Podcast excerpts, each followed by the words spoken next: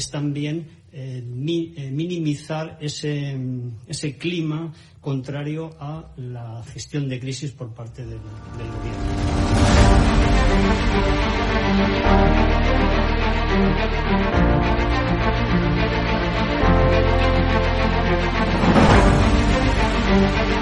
Van a garantizar, como inmediato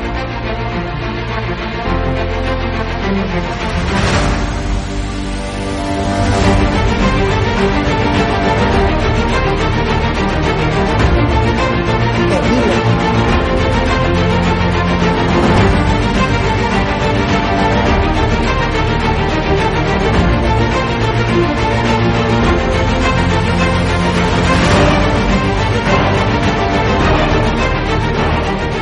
No se trata de limitar la libertad de expresión, pero sí se trata de limitar el que se puedan vehicular falsedades a través de los medios de comunicación que hoy son los periódicos, las radios, las televisiones y también las plataformas digitales.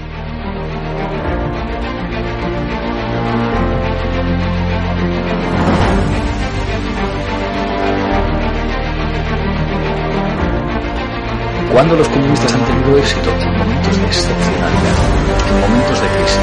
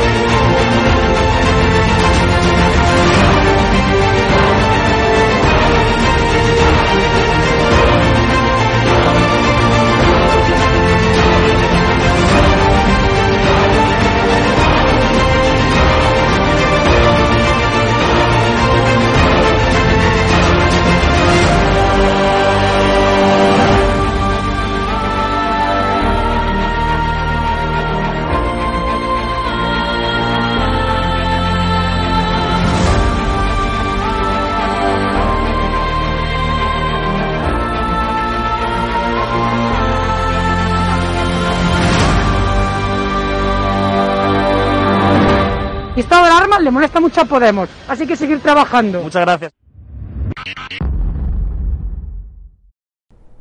Muy buenas, espectadores de Estado de Alarma. Estamos con una de las mentes más privilegiadas de nuestro país, con uno de los comunicadores, si no el que más, más valiente de este país, que siempre rema contra corriente, que ahora tiene además una guerra cruzada con el Partido Popular después de que criticase abiertamente al secretario general del PP, Teodoro García Egea, al que dentro del partido le temen. Pero hoy vamos a hablar sobre todo de su ensayo político que va camino de convertirse en un éxito de ventas. De hecho, yo vengo de Valencia, he preguntado por el libro de la FNAC y ya estaba completamente agotado. Curiosamente, Federico Jiménez Los Santos, al cual habéis pedido hasta la saciedad, estaba preparando la segunda parte de Memoria del Comunismo, lo voy a enfocar sobre la China comunista. Pero fíjense que lo que nadie esperaba, la llegada del comunismo a España le ha obligado a reactualizarlo y a cambiar sus planes. Y hablarnos en la vuelta al comunismo, por ejemplo, del pasado de Pablo Iglesias. ¿Quién es su padre? ¿Quién es su abuelo? Nos cuenta un ensayo brillante que recomiendo a todos los espectadores de Estado Alarma. ¿Por qué el comunismo es un régimen criminal? ¿Por qué el comunismo es un régimen sanguinario? ¿Por qué el comunismo va a traer a España la ruina. Saludo ya a nuestro querido Federico Jiménez los Santos, de Libertad Digital y de Radio. Encantado de estar aquí con vosotros en La Resistencia. Sí, sí. ¿Por qué somos tan pocos, Federico? Bueno, en La Resistencia siempre ha habido pocos. La gente siempre ha estado con los fuertes, nunca con los débiles, ni con los que llevan la contraria. Eso es, es una forma de ser. Hay gente que ha nacido para el rebaño y gente que ha nacido para pastores. A veces el pastor se queda sin rebaño. El comunismo ha regresado a España, ha llegado para quedarse. Bueno, el comunismo siempre llega para quedarse. Eh, otra cosa es que alguna vez se le pueda echar. Pero militarmente el único país que lo ha echado ha sido España, en la guerra civil.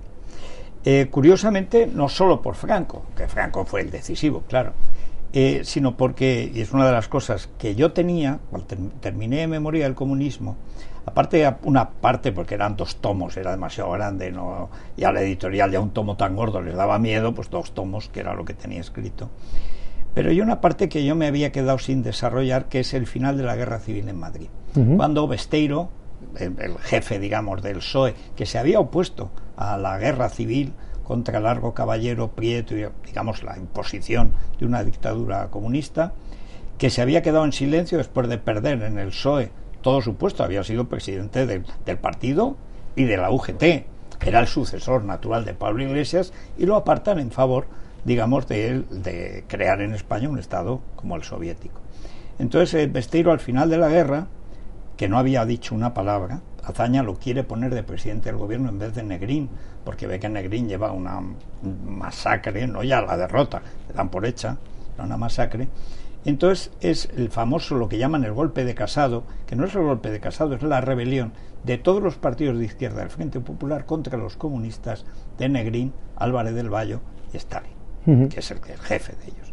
Entonces, eh, durante ocho días, en el centro de Madrid, se combate con tanques, con aviación, con artillería, casa por casa, el Consejo de Defensa, que crean Besteiro, los anarquistas de Cipriano Mera, lo, el masón Casado, que es el militar, digamos, jefe técnico, pero el jefe político es Besteiro, que es el PSOE histórico. Eh, Cipriano Mera, que es la CNT y la FAI, más los de izquierda republicana y hasta las juventudes socialistas, que reniegan de Carrillo y expulsan del PSOE a Negrín y Álvarez del Valle. Y consiguen derrotar a los comunistas después de ocho días de combates feroces para rendirse a Franco. Porque la, la guerra la tenía ganada Franco, que la, la, la empezó perdiendo, no, eh, parecía imposible que pudiera ganarla, uh -huh. pero había media España detrás de él y lo hizo mejor en lo político y en lo militar. Siempre cito, porque me da mucha risa dentro de estos historiadores de pacotilla que hay ahora, que eh, hay un tío que se llama Blanco Escola que hizo un libro de elogio a Vicente Rojo y dice, Vicente Rojo, el general que humilló a Franco. Teniendo en, cuanto, teniendo en cuenta que Franco le ganó todas las batallas a Vicente Rojo, yo creo que cualquier general querría que lo humillaran así. Claro. Pero la historia en España, eso se ha tapado por completo.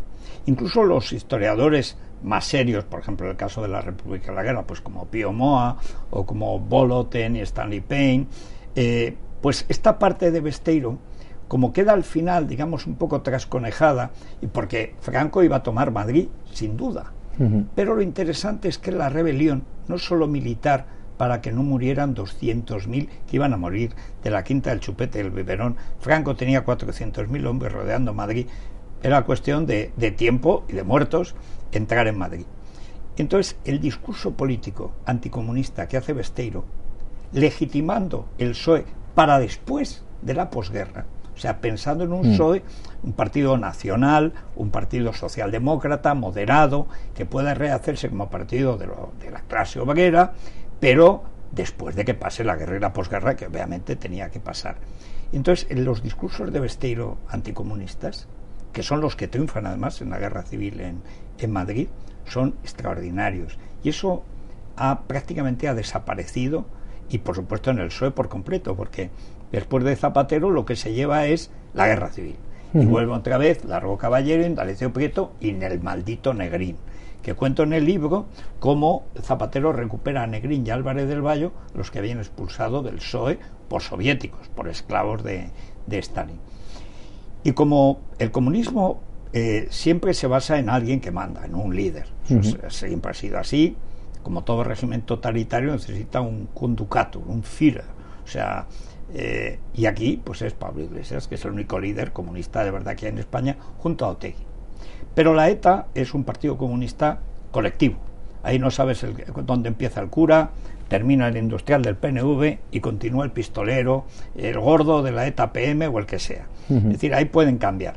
Pero eh, Podemos es un partido comunista creado en Venezuela y cuento cómo, cómo se hacía en Venezuela, cómo trabajaban, no lo que cobraban, que es en lo que se ha fijado la gente, sino lo que hacían para que les pagaran, que era de decir cómo tenían que ocultar las torturas, cómo tenían que espiar a la oposición, cómo tenía que aparecer Hugo Chávez cuando tenía cáncer para que la gente no se diera cuenta de que se le iba a la cabeza. Es decir, cosas terroríficas. Y esa gente que algunos creen que son unos profesorcillos de tres al cuarto, no lo son. Son profesionales comunistas que hace 20 años que estaban trabajando ya en Venezuela, saben muy bien lo que quieren, saben lo que, lo que hicieron mal en Venezuela, por eso en España lo están haciendo a toda velocidad y en 10 meses han ido más deprisa que en 10 años en Venezuela. Y la clave de eso es Pablo Iglesias, que es el líder. Se ha cargado a todos los que habían Podemos, a todos los que mm. crean Podemos como una cosa más o menos eh, etérea, tal y cual, populista. Populista nada, es el comunismo puro y duro o impuro y duro, y, había que estudiar su historia, porque el tío, como todo líder comunista, quiere crear una dinastía. Igual que los Kim, igual que los Castro. Bueno, y entonces se inventa el abuelo y se inventa el padre. Y entonces yo me he puesto a investigar al abuelo y el padre. Vaya, vaya dinastía. ¿Es hijo de un terrorista, como dijo nuestra querida Cayetana no, Naturalmente, es más, eh, el padre, que además es de, de haber sido el FRAP, es un cobarde porque cualquiera, o sea, yo estaba en el, en el PC, en ese entorno, de la bandera roja, lo que eran los grupos maoístas finos, pero cuando llega la transición, que muchos no creímos que se podía hacer pacíficamente, pues se plantea una disyuntiva en el antifranquismo. ¿Se acepta la democracia o no se acepta? La traen los franquistas, evidentemente. Colabora el PC de Carrillo, porque Juan Carlos rescata a Carrillo de la jubilación. En vez de Tamames, como igual que Felipe es el nuevo PSOE, pues hubiera sido Tamames el nuevo PC. Bueno, pues Carrillo ahora viene de saber, y él acepta la bandera, la nación, la unidad, la monarquía y, el gato montés como himno nacional, si hace falta. Pero para los que estábamos en ese entorno, la gran cuestión es la democracia. Todos los partidos todos los partidos comunistas, que había muchos pequeños, etcétera, todos aceptan la democracia, la paz civil, la reconciliación, excepto el FRAP y la ETA. Los únicos grupos comunistas que no aceptan eso son el FRAP y la ETA. El FRAP, donde está el padre de Iglesias. El padre eh, de Iglesias lo detienen por tirar panfletos un 1 de mayo del 73 para la manifestación del 1 de mayo, lo detienen dos días antes. En esa manifestación se asesina a cuchilladas a un policía de 21 años con varias cuchilladas, incluyendo cuchillos de caza que van a matar, que iban a buscar. Hay varios policías que quedan heridos muy graves, pero no llegan a morir. Pero uno muere porque lo matan prácticamente en el suelo a cuchilladas, lo rematan. Y, el padre de, Pablo Iglesias, que repito, es muy cobarde, porque tampoco tenía necesidad Pablo Iglesias de presumir de su padre ni del FRAP, mm. ni tampoco de su abuelo. Se inventa un abuelo falsario, y se inventa un padre que era como antifranquista. No, no, pertenecía a un grupo terrorista, el único grupo que quería matar, seguir matando, porque decía que la guerra no había terminado. Y en una de esas entrevistas que le hacen en público, en estos medios basurientos que, de Robles y compañía, dice que él no perteneció nunca al FRAP, que él perteneció al comité pro-FRAP. Bueno, pues yo he encontrado y saco aquí en la página 266 el comunicado del comité ProFrap reivindicando el asesinato de ese mismo policía dos días después de que detuvieran al papá de la criatura. ahí está, y ahí está, con los sellos y tal, el ajusticiamiento de los policías asesinos. O sea, era terrorista por el FRAP, era terrorista por el comité ProFrap, y cualquiera puede haber sido, ha habido gente de la ETA que luego ha dejado de serlo. Ha habido gente del Grapo que luego ha dejado de serlo. Es decir, yo entiendo que cualquiera en su vida puede cometer errores. Lo que no puede es mentir. Claro. Ni decir que los errores fueron aciertos. No. Bueno, salvo que consideres un acierto el crimen. ¿Por qué Pablo Iglesias defiende al FRAP? Porque él representa al FRAP, no al PC.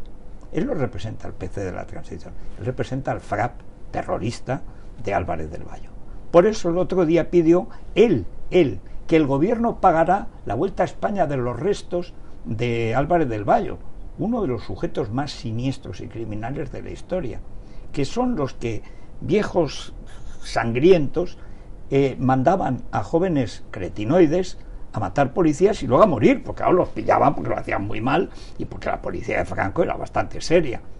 Luego morían fusilados, algunos, tres que murieron fusilados, y todavía reivindicaba, y los cinco muertos, los cinco policías asesinados por mm. el FRAP, de esos no se acuerda nadie uno de los capítulos está dedicado al momento, al debate famoso en que le dice Cayetana Álvarez de Toledo, cuando le viene llamándole marquesa, usted marquesa, tal, de marquesa, pero le voy a decir aristocracia. Usted es de la, pertenece a la aristocracia del crimen político. Y lo demuestra con un artículo del propio Pablo Iglesias a la muerte de Santiago Carrillo, diciendo yo, que soy hijo de un militante del FRAP, no dice Comité Pro FRAP siquiera, dice del FRAP, Luego ha contado por ahí que su padre frapero le contaba canciones eh, de Pedro Faura, que es un cantante atroz, que era el cantante del frap. Tuvo dos, pero bueno, eh, el, más popular era este Pedro Faura de cómo había que matar a Juan Carlos y cosas así. Dice, vamos a ver, tú que has presumido de, de, padre terrorista, porque el FRAP es el único grupo comunista terrorista que queda en la transición, ¿Cómo que, te vas a ir porque llaman terrorista a tu padre? ¿Y cómo quieres que le llamen? Eh, ¿De la UNICEF o qué? Esto es típico del comunismo tipo FRAP.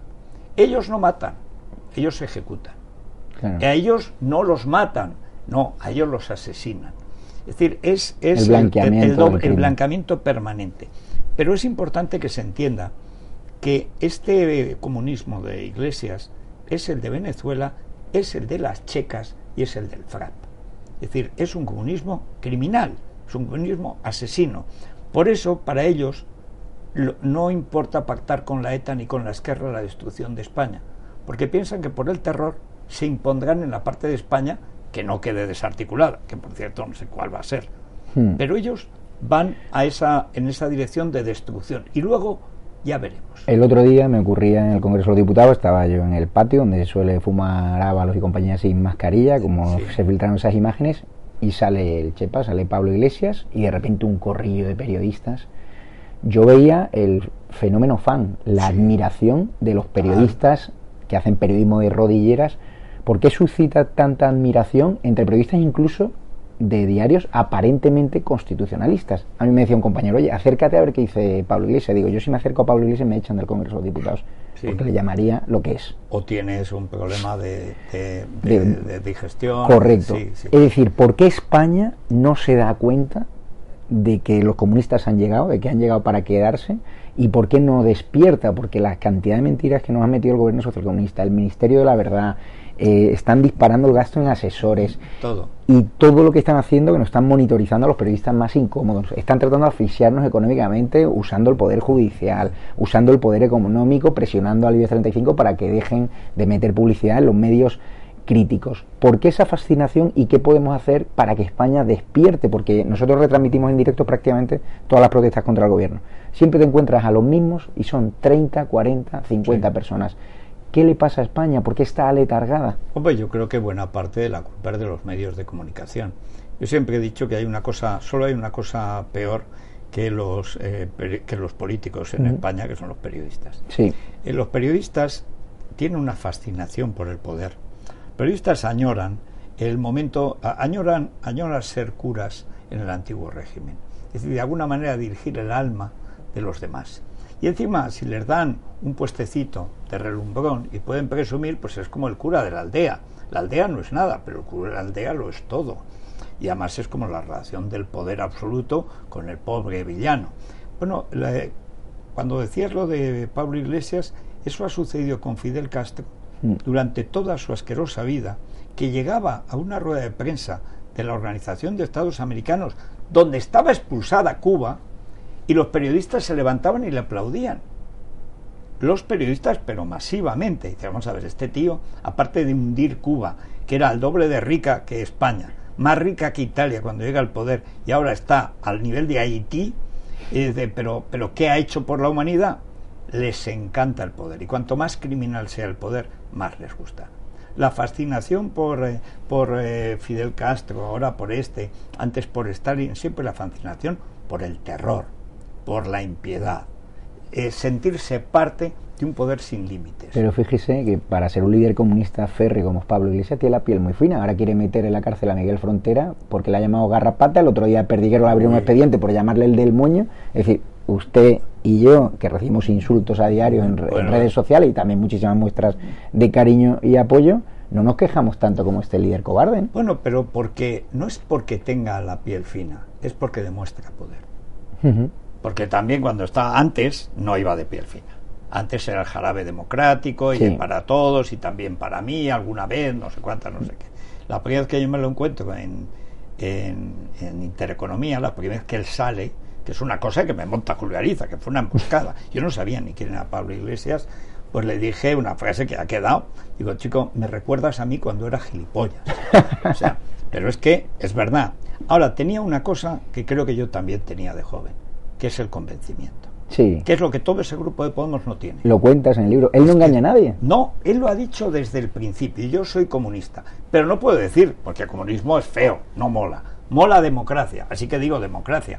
Pero yo soy comunista. Que hoy su abogado personal es Enrique Santiago, el No, abogado de la el- FARC, el abogado de las. FARC, pero o sea que él no se esconde. Bueno, no, y además que se niegan a condenar los crímenes del comunismo. Es más, dice que el que condena los crímenes del comunismo es cómplice de Hitler, que ya es el colmo. Mm. Pero, hombre, si el cómplice de Hitler era Stalin, que era su aliado.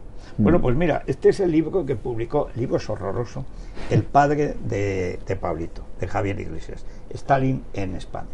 El libro está escrito con los pies, el libro es horroroso, pero se lo dedica a, a su hijo, se lo dedica a, a su hijito, que es la verdad, es una cosa eh, verdaderamente eh, lamentable. Está en el capítulo de agradecimientos, creo. Y, y es, es todo de una, de una cursilería. Mira, dice así.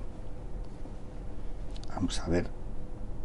Tienes estómago, ¿eh, Federico? Bueno, es que yo me lo leo todo. Yo pertenezco a la generación acostumbrada a leérselo todo. Dice agradecimientos, patatín y patatán.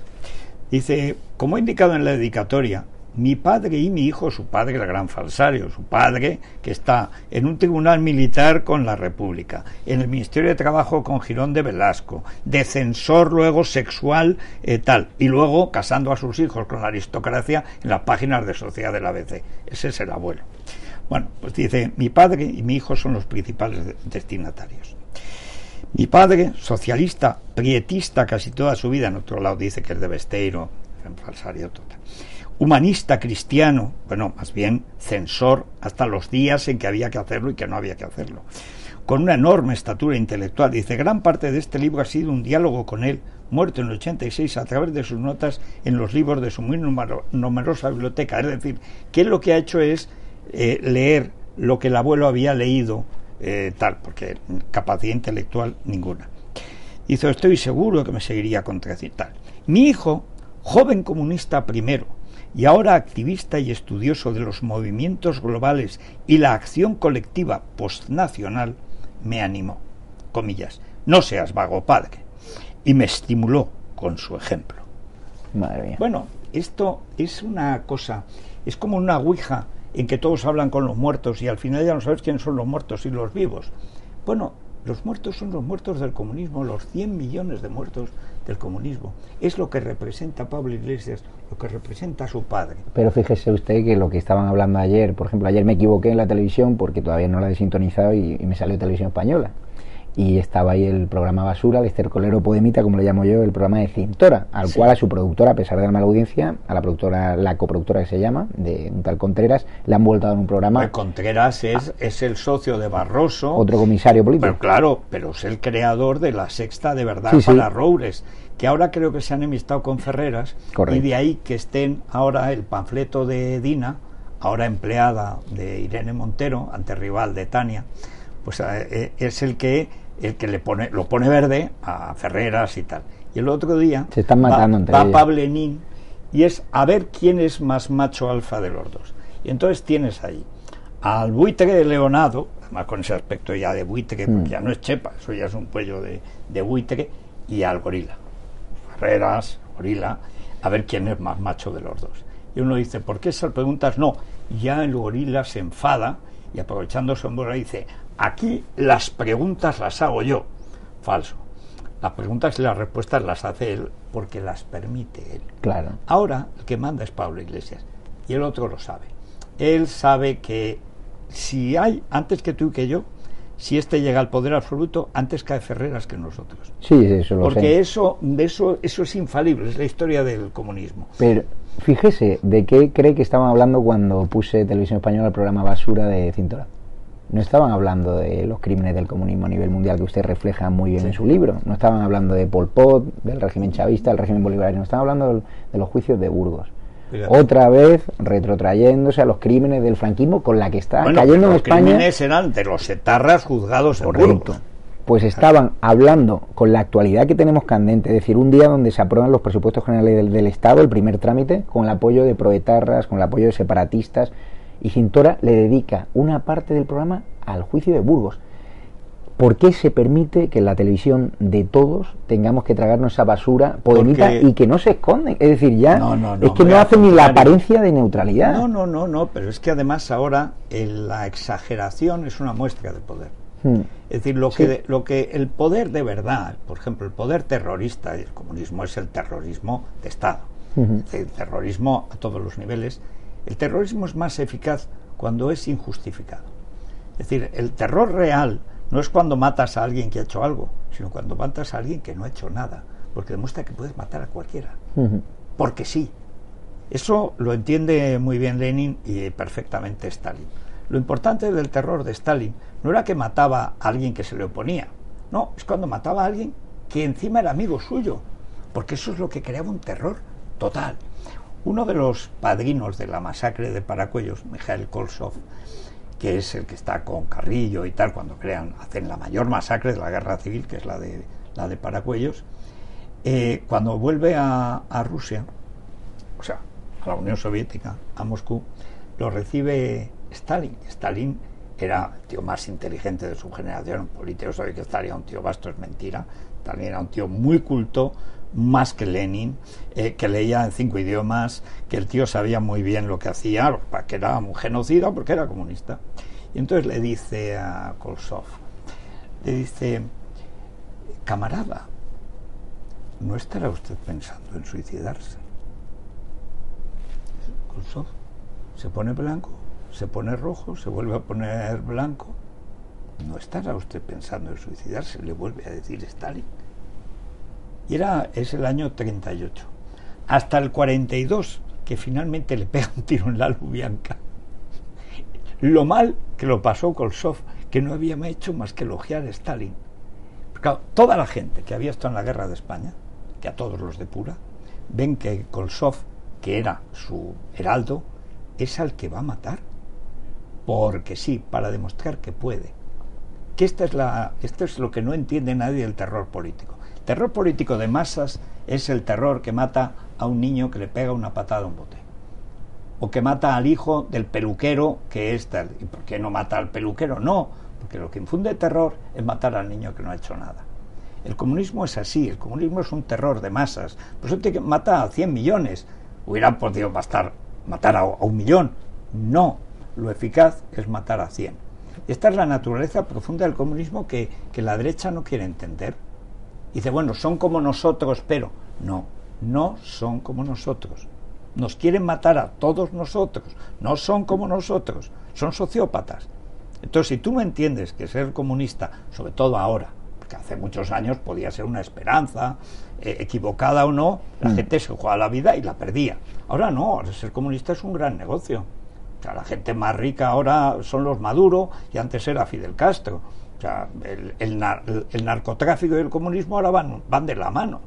Bueno, pero si no entiendes realmente la naturaleza del comunismo es imposible combatirlo. Y la derecha no lo quiere entender.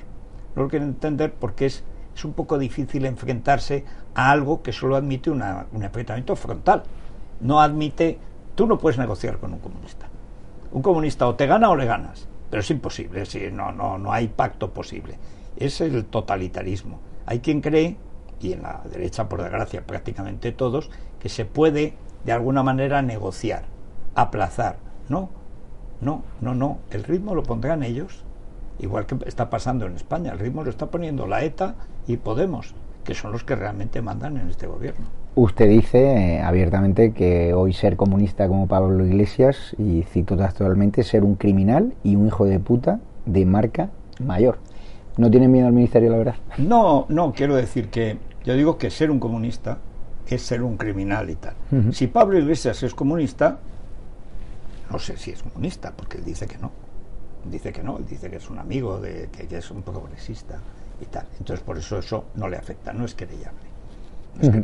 Ahora, alguien que después de 120 millones de muertos es comunista, sabiendo que en todos los sitios donde ha habido comunismo no hay más que pobreza, miseria, servidumbre, servidumbre sexual, social, de todas clases, es un hijo de puta redomado, o simplemente quiere mandar.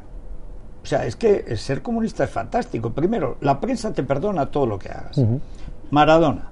Maradona, un futbolista que no es ni de lejos el mejor del mundo, si hubiera sido partidario de la dictadura argentina o de Pinochet, como Borges, Borges nunca le dieron el Nobel porque había dicho que entre los comunistas de Chile y Pinochet prefería Pinochet, cosa que, por cierto, pasaba con los chilenos. Bueno, nunca le dieron el Nobel. Si Maradona hubiera sido partidario de Videla, que es el que gana la primera Copa del Mundo, o de Pinochet, por supuesto que Maradona no habría tenido ni un minuto de, de, silencio en todos los campos del mundo ni cosa parecida. Maradona era amigo de los narcotraficantes de la Camorra, del narcotráfico de Venezuela, del genocida Fidel Castro, del genocida Hugo Chávez, del genocida Maduro y de cualquier genocida que se le pusiera. Pero como era comunista, podía maltratar a la mujer, violar a Menganita, mm. apalear a Zutanita. Y todo y luego un minuto de silencio. Vivimos en una dictadura mediática sí. total y absoluta, pero comunista como no se ha vivido. Yo he vivido la dictadura franquista. Jovencito, pero la he vivido.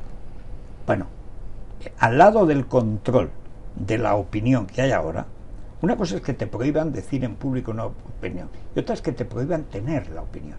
Claro. Es decir, lo que distingue una dictadura clásica de una dictadura comunista es que la dictadura comunista prohíbe que tengas opinión, no que la expreses. A lo mejor en una guerra te pueden prohibir que expreses tu opinión. No deberíamos entrar en esta guerra. Bueno, bien, se entiende. Te gustará más o menos, pero es una cosa temporal. No, es que no tienes derecho a tener esa opinión. Claro. Tienes que tener la opinión que te mande el Estado, que es el partido, que es el manda más. En este momento, Pablo Iglesias no manda del todo, pero es el que dirige el proceso revolucionario en España, junto con la Esquerra y con la ETA.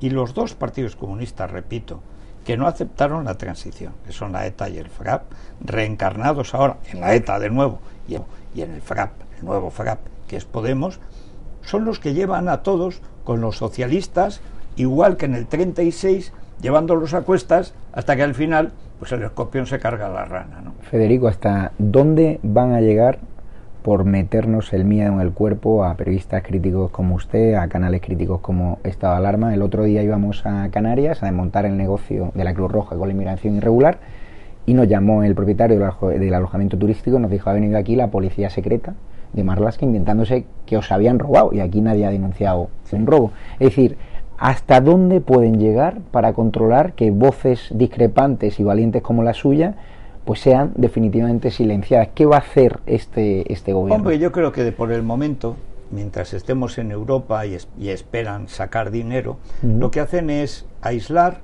arruinar y sobre todo ridiculizar. Estigmatizar. Estigmatizar, pero diciendo pobres diablos. Pero yo lo he vivido con el 11M. Hmm. Es decir, en los que dudan de una versión que es manifiestamente falsa es que piensan que la Tierra es plana, que el hombre de, no sé, es mono o que no es mono. Es decir, es la ridiculización. Este tío es tonto, este tío no sabe lo que habla, esas cosas. La ridiculización. Eh, cuando no pueden, la ridiculización la arruina. Hmm. Procuran que la empresa te eche. Que fundas tu propia empresa y sales adelante pues te mandan una inspección fiscal y tal. Demandas. Si no, claro, y si no, llega la, eh, ya la, la, policía política. Pero todo es un proceso. Eh, yo he tenido en un libro, que lo cuento, el linchamiento, he tenido toda clase de todos esos procesos. Uh -huh. Y además, los peores ahí, curiosamente, no han sido las izquierdas. ¿En la derecha? Es la derecha. A mí el que me pone a demandar que consigue me que contenen por decir que algo que es verdad, que saben que es verdad, es el infame Gallardón y el infame Partido Popular. Tu amiga Bolita de Azufre, Soraya. Bueno, no, no, antes. Antes, pero mi después amiga, vino. Mi amiga Esperanza Aguirre, mi amigo Aceves, mi amigo Zaplana, en el juicio de Gallardón se, ya, se quitan de en medio.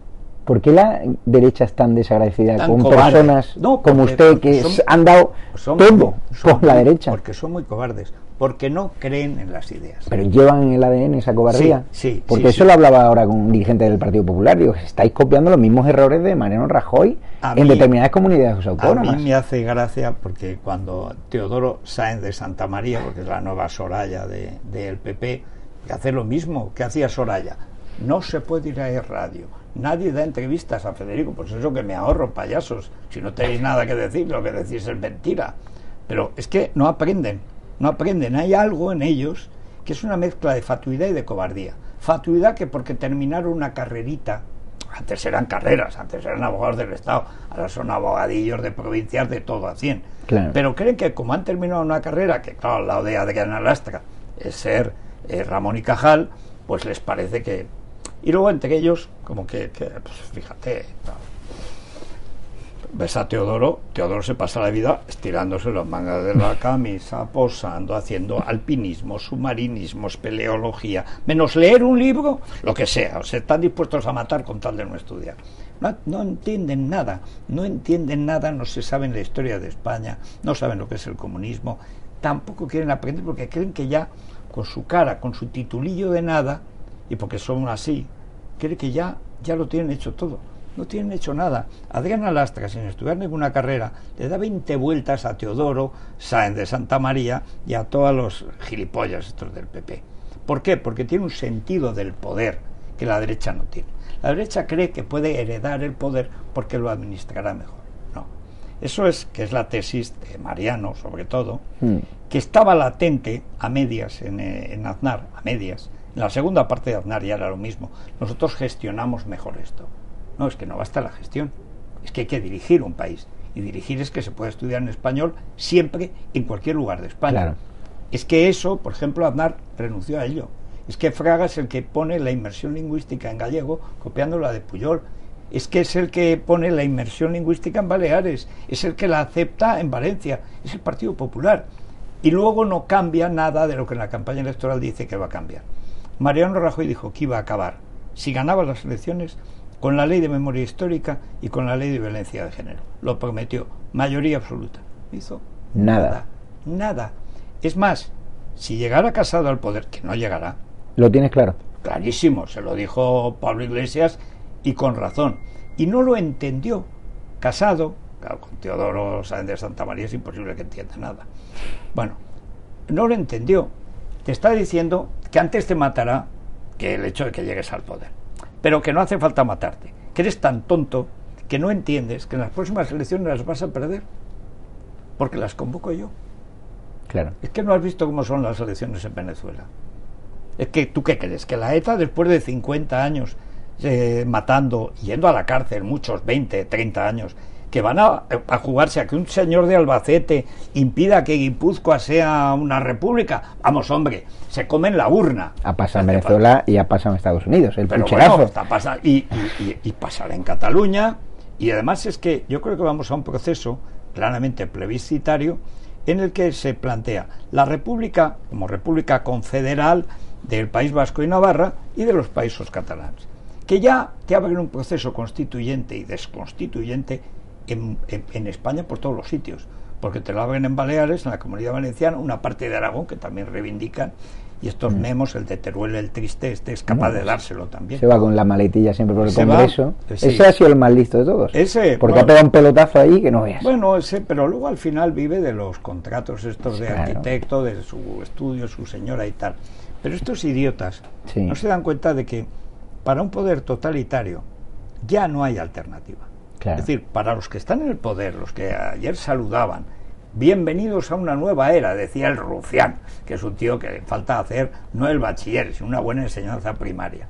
Pero es verdad, para ellos es una nueva era. Estamos en el comunismo puro, el nuevo hombre, la nueva era, el nuevo tiempo. Es decir, nada de lo que hemos vivido vale. Veremos a Otegui de ministro. Bueno, ¿Te lo puedes imaginar? Otegi en la práctica es el ministro del Interior. No pensarás que es Marlasca. El ¿Quién, acercamiento de quién presos. trae a los presos etarras a la Macho para que pasen la Navidad con la Macho? Pues naturalmente Otegui. Pues el ministro del Interior ahora es Otegui y el ministro de Exteriores es Pablo Iglesias Hmm. y el rey, a los efectos, es Pedro Sánchez. Hasta que tenga un accidente el Falcon. Pero están metiendo el miedo. Fíjese que vino el cónsul de Rabat a darnos una entrevista de estado de alarma y cinco días después eh, lo destituyeron por habernos dado la entrevista. A policías que colaboran con estado de alarma le abren eh, expedientes Bueno, graves son y así. están buscando el señalamiento y, y también a los empresarios que se anuncian intentan meterles el miedo en el cuerpo con inspecciones y. Bueno, algunos que vienen asustados ya de fábrica. No, no, eso, está, eso le quería preguntar. Es decir, Sí. Lo de los empresarios de este país, que seguro que a usted le pasa, va por la calle, le piden fotos, le invitan a comer y tal y cual.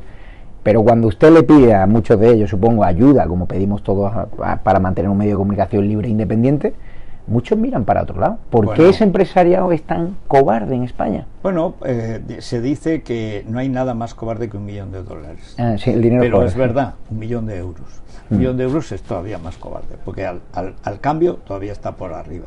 Pero luego además hay una naturaleza, digamos, del empresario moderno, de las empresas cotizadas, que es que son ejecutivos.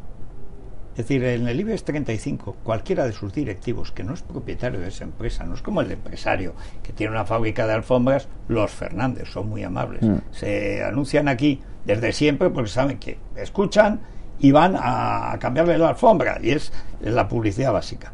Pero el ejecutivo que está en un banco de los que queden después de estas operaciones de fusión, que no son más que operaciones para cerrar sucursales, Totalmente de acuerdo. y, y mantener los consejos de administración con el mismo gente, con la misma gente o jubilaciones de oro y tal. Pero esta gente le da lo mismo estar en una eléctrica, en un banco, en una financiera, en, un, en lo que sea. Ellos viven, son ejecutivos, son mercenarios de lujo que cambian de un sitio a otro, se conocen entre ellos, juegan al golf. La empresa, empresa para ellos no es nada. Es ante todo llevarse bien con el gobierno, que no les dé un golpe en el BOE, cambiándoles la cotización o lo que tienen que inmovilizar en el banco, historias de estas, y luego pues ir metiendo. Abengoa es el, mo- el los molinillos, ¿no? El molinillo que tenía ahí es que entraban y salían los del PSOE y del PP conforme. Más siempre había lo mismo. Según estuviera en el gobierno eran dos del PSOE y uno del PP, llegaba el PP y había dos del PP y uno del PSOE, pero siempre tenían un retén para asegurar la corrupción. Claro. Bueno, pues esas son, esas empresas están financiando la SER, que es la cadena del golpe de Estado. La sexta. Porque, claro, la sexta, pero la sexta todavía es una empresa, pero hay un duopolio que crea Zapatero, Hmm. hecho que ya empieza en tiempos de González, pero como se hunde el imperio polanco, se han llevado tanta pasta que, que- eso se hunde, entonces crea el duopolio, que este gobierno en plena crisis económica le da dinero a Berlusconi, que lo puede, morirá enterrado en oro, es más, no sé si está vivo, pero tienen dinero para aburrir. O sea, Telecinco gana mucho dinero, perderá en la 4 para que no haya otras cadenas. Eh, Antena 3 gana dinero, pero A moche. Lo perderá en la sexta, que pierde barbaridades. Es igual, la tiene para la influencia. Y el gobierno crea el duopolio televisivo y lo blinda, quitando la publicidad a la televisión pública y además prohibiendo la publicidad en cadena, con lo cual se cargó todas las pequeñas televisiones que habíamos empezado con la promesa garantizada de que se permitía la publicidad en cadena. Hmm. Bueno, si yo tengo un 5% de audiencia o un 3%, pero a lo mejor al que vende un buen coche le interesa el público que sigue libertad digital. Y entonces me pone un anuncio y en cadena, pues tú entras en esos anuncios. Como son empresas más pequeñas, no necesitas tanto dinero y sobrevives bien. Sí. Se lo cargaron, se cargaron la publicidad en cadena, luego la publicidad en televisión española y finalmente este año hasta les han dado dinero al duopolio. Y dice, porque están perdiendo dinero. Pero ¿cómo va a perder dinero Basile? O sea, ¿cómo va a perder dinero Sálvame? Pues les dan dinero para que Basile diga a quien corresponda, oye, vamos a ver, o sea, a los no me lo toques, ¿eh? O sea, tú has leído, el- has visto la Fiesta J. Bueno, pues Bueno, los bueno, ministros de la Fiesta J no me los toques, porque esos son los que apoquinan, ¿sabes? Y con tertulios que desaparecen de las mesas. Y espero que no desaparezcan de la vida, porque esto ya, esto pueden ser las caras de Belmez. No, no, es la verdad que es un mensaje que, que da que pensar, pero lo que está contando Federico tiene toda la razón. Volviendo al asunto del PP, ¿no teme que esos ataques a Pablo Casado, a Teodoro García Egea se traduzcan en que le retiren la publicidad institucional, que no sé si tienen, pues supongo del Ayuntamiento de Madrid, de la comunidad. Pues hombre. ¿Es un precio que usted pues sí, ya, quiere pagar? estoy acostumbrado. Hombre, si fuera por llevarme bien, tendría publicidad de nuestro común amigo Iván Redondo y de todos los ¿Sí? ministerios. Este año me quitaron hasta la publicidad de las loterías. Recurrimos, le mandamos un fax y sacamos la vida de loterías y ya la, la han puesto.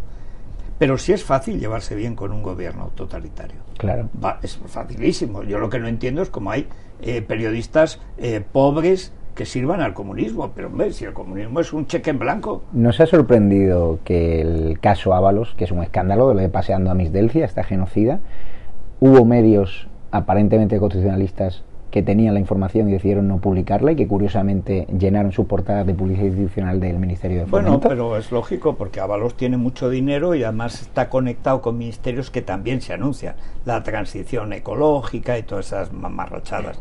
Pero tiene mucho dinero político Hmm. que es el que falta luego para el, el, salario mínimo vital y todas esas cosas. Para eso no hay dinero. Claro. Para los ERTE no llegan. En la seguridad social puede fallar. Pero el dinero político para untar periodistas y jueces, ese no falla nunca. O sea, ese, ese es, un, eso es una fuente inagotable. Ha dado la clave, la corrupción judicial. Total. Que aquí no se ha abierto todavía ese melón. O sea, ¿cómo es posible que archiven el caso del Cibarra Ábalos sin ni siquiera la justicia haber visto las cintas del aeropuerto. Hombre, es que si las ven, a lo mejor tienen que condenar. Es un escándalo. No, pero hay más cosas. Yo llevo años diciendo que cómo es posible que España haya creado eh, un tipo nuevo de ser que al llegar a juez hay algo en su ADN que le impide la corrupción. Hmm. Todos los, los países del mundo, sin excepción, tienen jueces condenados por sobornos, por narcotráfico, excepto España. España, que es la patera del narcotráfico, tanto de la cocaína como del hachís, para toda Europa, y España donde más circula cocaína, donde más se consume, donde más circula, etcétera, es el único país de Europa, pero es asombroso. Creo que también de África, o sea, porque ya, de, desde luego de América, donde no hay un solo juez condenado por sobornos. Vamos a ver, ¿qué pasa? Que es otra especie. No, unos se tapan a otros. Claro. Luego dicen de los cirujanos, los cirujanos, bueno, son, son fieros, eh, eh, no sé, estrictos calvinistas al lado de estos tíos. Unos se tapan a otros. De, decías de, de, el caso de la grabación de lo de Barajas de, de Delci, que es la prueba que por otra parte el Supremo reconoce, mm. que estaba aquí en España y no como ha dicho otro juez que nunca pisó el suelo español. Y entonces Marchena, que es el ponente, se adorna diciendo el, es el cielo, el suelo, el, el, mar, los ríos y los lagos. Dice, todo eso es territorio español. Luego estaba en territorio español. Pero entonces, pues dice, pero debe ser una cosa política. Este Marchena es el mismo que no admitió nada menos que el mensaje del rey eh, llamando a defender la Constitución a los españoles ante la rebelión contra la Constitución que suponía el golpe de Estado en Cataluña, que no lo contempla la sentencia. Tiene no sé cuántos miles de folios, pero al final Marchena se las arregló para que no aparezca ni el rey explicando que había una rebelión contra el orden constitucional y que había que defenderlo. O sea, es que estos jueces son, son unos magos. O sea, ahora... el mago Tamariz, yo creo que tiene una escuela pública de magos extraordinaria y luego una escuela privada de políticos, de jueces sobre todo, que escamotean las pruebas y de pronto desaparecen. ¿Y las maletas de Delci? Que son 40 pruebas del delito. Pues que va a llevar, si se quedan aquí, para sobornar jueces y políticos. Pero es que a mí me ha hablado casado, no ya de mi amigo Santi, de mi hermano Santi. Entonces, cuando alguien demuestra esa, esa falta absoluta de empatía con las emociones del otro, eh, entonces el que es un mal bicho.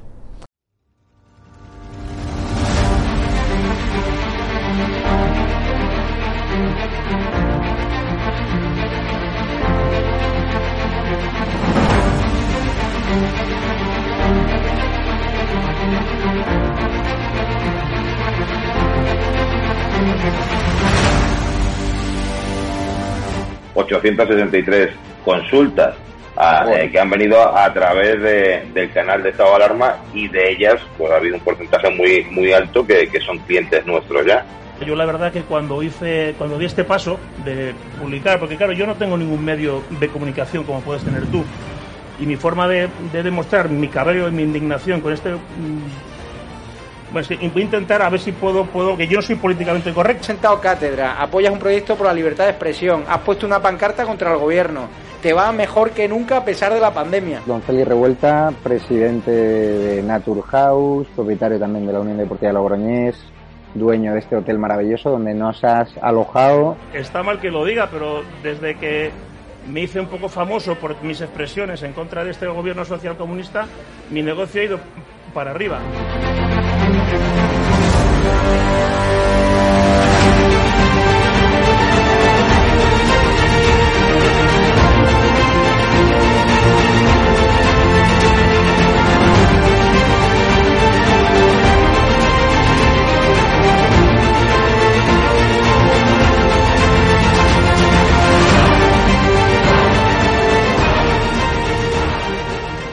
Necesitamos empresarios valientes como tú que quieran dar a conocer sus productos y que quieran, a su vez, defender la libertad con un proyecto como Estado de Alarma, el mejor lugar para anunciar tus productos o servicios. No hemos tenido ningún problema desde que estamos en estado de alarma, ni por estado de alarma, y ha sido totalmente beneficioso. Te lo agradezco de corazón porque hacen falta más empresarios como usted que apuesten por proyectos constitucionalistas, por la libertad de expresión y por alojar por la libertad. a personas con independencia de su ideología. Es que aquí puede venir quien quiera. Apóyanos porque merecerá la pena y juntos llegaremos muy lejos.